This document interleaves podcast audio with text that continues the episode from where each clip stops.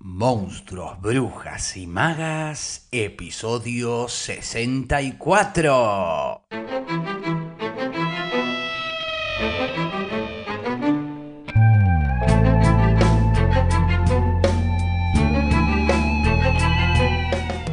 Ahora, ¿qué es el género fantástico? Bueno, en su sentido más amplio, el género fantástico se halla en la literatura, en la cinematografía, en historietas, videojuegos, juegos de rol, pintura, escultura, drama y sobre todo en la mitología y en relatos antiguos, donde precisamente tiene algo de su origen y se caracteriza por no dar prioridad a una representación realista que respete las leyes del funcionamiento del mundo habitual. Y en ese sentido se suele decir que el género fantástico es subversivo, porque viola las normas de la realidad o de lo ordinario, de lo cotidiano, subvierte o pervierte la, la, realidad o la normalidad. Dostoyevsky, a quien amo, Dostoyevsky te amo, va a decir que lo fantástico debe estar tan cerca de lo real que uno casi tendría que creerlo. Mientras que para Todorov filósofo, lingüista, historiador y crítico literario, profesor de prestigiosas universidades como Yale, Harvard, Berkeley y director del Centro de Investigaciones sobre Arte y Lenguajes en el Centro Nacional para Investigación Científica en París, va a decir que lo fantástico es la vacilación que experimenta un ser que solo conoce las leyes naturales ante un acontecimiento al parecer sobrenatural hay todo un dilema acá de qué es lo fantástico, qué no es lo fantástico, qué es lo fantástico sobrenatural, pero no me voy a detener mucho ahí. Pero sí vamos a ver qué diferencia a lo fantástico de lo maravilloso o de lo insólito. A ver, lo extraño o insólito es una categoría que agrupa a aquellos relatos en los cuales las causas, aparentemente sobrenaturales e inexplicables por vías racionales, terminan por tener una explicación que concuerda con las leyes del mundo reconocible. Es decir, que aunque sean extrañas, finalmente pueden encontrar una explicación lógica. Pensemos, por ejemplo, en los relatos de Arthur Conan Doyle o mismo algunos cuentos de Edgar Allan Poe, Los crímenes de la calle Moore, ¿no? cuento clásico de los llamados misterios de habitación cerrada, más cercano a estos dos ¿no? al, al policial, género del cual seguramente ya hablaremos. Mientras que lo maravilloso sería aquello que se ubica en el lado opuesto a lo insólito. Es decir, en estos casos se trata del conjunto de obras y relatos en donde hay un enigma y las incertidumbres que se despliegan a través del conflicto principal son despejadas, pero no a través de una lógica habitual y ordinaria, sino que la explicación remite a nuevas leyes que no coinciden con la realidad habitual conocida. ¿Y en qué se diferencia entonces lo fantástico de lo maravilloso? Bueno, Maupassant va a decir que el verdadero fantástico permanece en una zona de ambivalencia entre respuestas netamente racionales y respuestas sobrenaturales que se van explicando al lector. Y este relato puede provocar o no el temor del que expecta o del que lee. Ahora veamos algunas características típicas para ver si vamos profundizando un poco más en relación a lo fantástico. Existe en el género fantástico un componente común, que es la relación que se genera entre dos mundos, dos realidades o dos planos, llámenlo como quieran que van a configurar a ese fantástico, estos dos mundos, esta presencia de dos mundos. Ahora bien, lo que suele hacerse previo a la aparición del componente fantástico en el relato, se puede tomar un procedimiento habitual que de la fantasía de aventuras, en donde se subraya primero el aspecto cotidiano que va a rodear a los personajes. ¿no? Todo se plantea como, bueno, esto está todo normal. Todo, ¿no? Empieza por ahí, empieza, bueno, es alguien como yo, es alguien como vos, que vive una vida como yo, como vos, ¿no? Empieza desde lo habitual, lo común, para que los lectores y espectadores identifiquen a su propio mundo en ese que se está retratando, ¿no? Ese va a ser el primer mundo o el mundo primario del relato, el cual, como decía, va a ser análogo y similar a la existencia de nuestro propio mundo con sus respectivas leyes y características habituales. Mientras que luego hay un incidente o elemento que va a desencadenar la aparición de un otro mundo, de un segundo mundo, una nueva realidad, un nuevo plano o percepción desde la cual surge lo fantástico. ¿no? Dos mundos, uno ordinario, común, habitual, y el mundo que va a ser el fantástico. Y hay al menos, para sintetizar, tres modos en que se pueden relacionar o vincular esos dos mundos y en donde podemos distinguir características muy definidas, tres esquemas típicos, digamos. Así que ahora los voy a, los voy a nombrar. Va a ser un primer esquema, se va a llamar un esquema de mundos abiertos.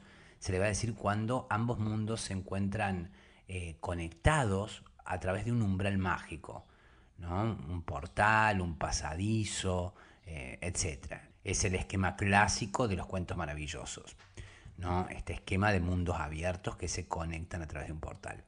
Después vamos a hablar de un esquema de mundos cerrados cuando ambos mundos coexisten herméticamente, es decir, hay una imposibilidad de una continuidad temporal entre esos dos mundos, no se tocan esos dos mundos. Eh, es el caso, por ejemplo, de la serie Awake, es, un ejemplo de este esquema de mundos. No, no, no sé si la habrán visto, pero está piola es un detective que sufre un accidente con el auto, con su esposa y su hijo, y al despertarse ve eh, dos realidades. Una en donde la esposa ha muerto y el hijo vive, y otra en donde el hijo ha muerto y la esposa vive. Eh, en ambos mundos tiene dos psicólogas distintas que lo tratan. Y llega el punto en donde no está seguro cuál de esos dos mundos o de esas dos realidades es la real. Y comienza a preocuparse por su cordura, cuando estos dos, mundos empiezan a, cruzarse, digamos, y estas realidades a difuminarse. Se la recomiendo, fue producida por NBC, eh, es solo una temporada de 13 capítulos, creo que está en Netflix. Y por último, nos vamos a entrar frente a un esquema de mundos implicados cuando el mundo secundario no aparece en el relato, pero se entromete en él a través de objetos o de personajes mágicos, ¿no? Tiene como pequeñas apariciones. Esto sería un mundo implicado, es como un mundo dentro de otro. Ahora que ya vimos cómo pueden vincularse o encontrarse estos dos mundos, el mundo habitual conocido, ordinario y el extraordinario fantástico, veamos cuáles son o podrían ser los diferentes tipos de mundos. Por un lado podemos reconocer los mundos de frontera, ¿no? en donde el mundo secundario es una continuidad del mundo primario.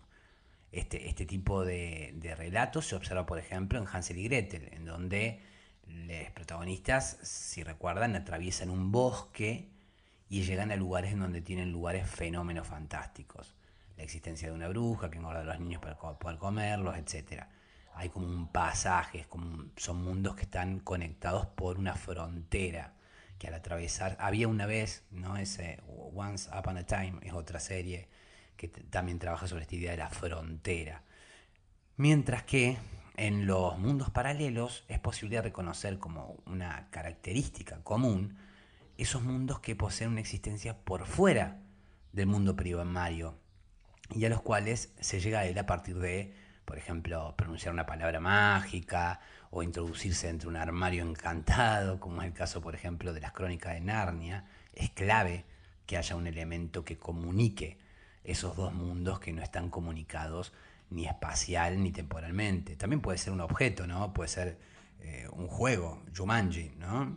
Y en el caso de los mundos alternativos, son mundos secundarios que presentan esencialmente las mismas características que el mundo primario, pero se desvían en algunos detalles que son vitales. De manera que el que viaja entre los dos mundos cree estar viviendo una pesadilla. Es el caso característico, por ejemplo, de las historias que presentan viajes en el tiempo o de las transformaciones. Hay también todo un trabajo sobre esto en relación a lo fantástico, en relación a los distintos tópicos. Me parece que acá no me va a alcanzar el tiempo, pero los tópicos más comunes que suele trabajar el género fantástico, ¿no? Por ejemplo, la idea del animal, ¿no? Que la idea del hombre lobo, la, mm, ¿no? el hombre mosca, ¿no? la idea de la personalidad, la dualidad, Mr. Jekyll y Mr. Hyde, ¿no? Bueno, pero no me los tópicos comunes del género fantástico, quizás eh, más adelante. Em, bien, los mundos secundarios pueden ser explorados, como decía, por sus protagonistas de tres maneras distintas, em, para sintetizarlo, vamos a decir. Pueden hacerlo a través de una exploración lineal, que se da cuando los protagonistas ya no regresan a su mundo de origen, o si lo hacen es con una suerte de nostalgia o, como de algo ya superado. Eh, por ejemplo, pensemos en Neo, en Matrix, es un ejemplo de este tipo de exploración. Esto sería la exploración lineal, ¿no? Después está la exploración circular, en cambio, que es cuando los protagonistas finalmente retornan a su mundo de origen. Es el caso, por ejemplo, de Alicia en el País de las Maravillas, ¿no? de Lewis Carroll. Ella cae en este, en este hoyo de este, de este árbol y va a volver de vuelta al mundo luego de haber hecho esa transformación. Y por último, podríamos encontrar también, entre formas típicas, la exploración en espiral. Esta última tipología se da en aquellos casos, por ejemplo, en que los viajes se repiten de modo recurrente. Pensemos en Harry Potter, la visita todos los años a Hogwarts presenta, por ejemplo, un, claro ejemplo de este tipo de exploración. Y hablando de lo fantástico, y ya terminando, me dieron ganas de leer algo el lunes en donde podamos ver algunas de estas características puestas, digamos, en acción. Se me vienen a, la cabeza ahora dos que me gustaría leerles. Omnibus de Cortázar o El Inmortal de Borges. Ambos autores son amantes del género y quienes, bueno, también Bioy Casares, ¿no? Bueno, y también tantos más y tantas más. A mí se me vinieron estos a la cabeza ahora, seguramente después ya iré leyendo más. Pero estos autores son amantes del género y supieron expandir las posibilidades de esas normas que los géneros establecen y quienes saben, al conocerlas, gozan también de desarmarlas. Por eso a mí me, soy alguien que en lo particular y en lo personal disfruto mucho del conocimiento de los géneros para después poder quebrarlos, cruzarlos. Para mí hay un goce en ese conocimiento del género más que la ruptura abrupta, que también puede ser, ¿por qué no? Pero nada, les cuento una intimidad de lo que me pasa a mí con los géneros. Me gusta conocerlos para después desarmarlos. Así bueno, el lunes va a ser entonces de cuento, pero como aún no me decido, les voy a dejar en las notas del programa una encuesta para que elijan el que desean que lean. Si vamos con Omnibus de Cortázar o si vamos con el Inmortal de Borges. Eh, tienen tiempo de votar hasta mañana sábado a las 11 a.m. Y bueno, antes de irme, gracias a quienes hacen sostenible el podcast, participando en las actividades abonadas, a quienes colaboran a través de las contribuciones, aportes que realizan a través de Mercado Pago, de Cafecito, Coffee, PayPal, transferencia y bueno, los distintos medios que dejo en las notas del programa. Gracias también a quienes quizás no pueden colaborar con el podcast económicamente, pero lo hacen compartiéndolo en sus redes, por WhatsApp, con amigos, familiares. También se agradece un montón y es súper valioso. Por acá quedamos hoy, acá queda este episodio número 64 de Monstruos, Brujas y Magas en donde deseo haberles aportado contenido que haya sido de su interés y haber sido buena compañía y agradecerles porque ustedes han sido buena compañía para mí y valoro mucho que me sigan acompañando para aprender, descubrir, redescubrir y, por qué no, encontrarnos en el camino de este alto viaje entre monstruos, brujas y magas. Es viernes, toca descanso y mi deseo, como siempre, es que puedan encontrar y crear el tiempo en donde dar sentido a lo que les es valioso, las amistades, les amigues, el encuentro con la inquietud sobre uno mismo, sobre una misma, con la naturaleza, los animales, qué sé yo. ¿Por qué no? Con la lectura también, o la escritura, desde luego. Mi nombre es Facundo Rubiño, coordinador y creador de la Crespo Estudio, y quien les desea que hagan un muy buen fin de.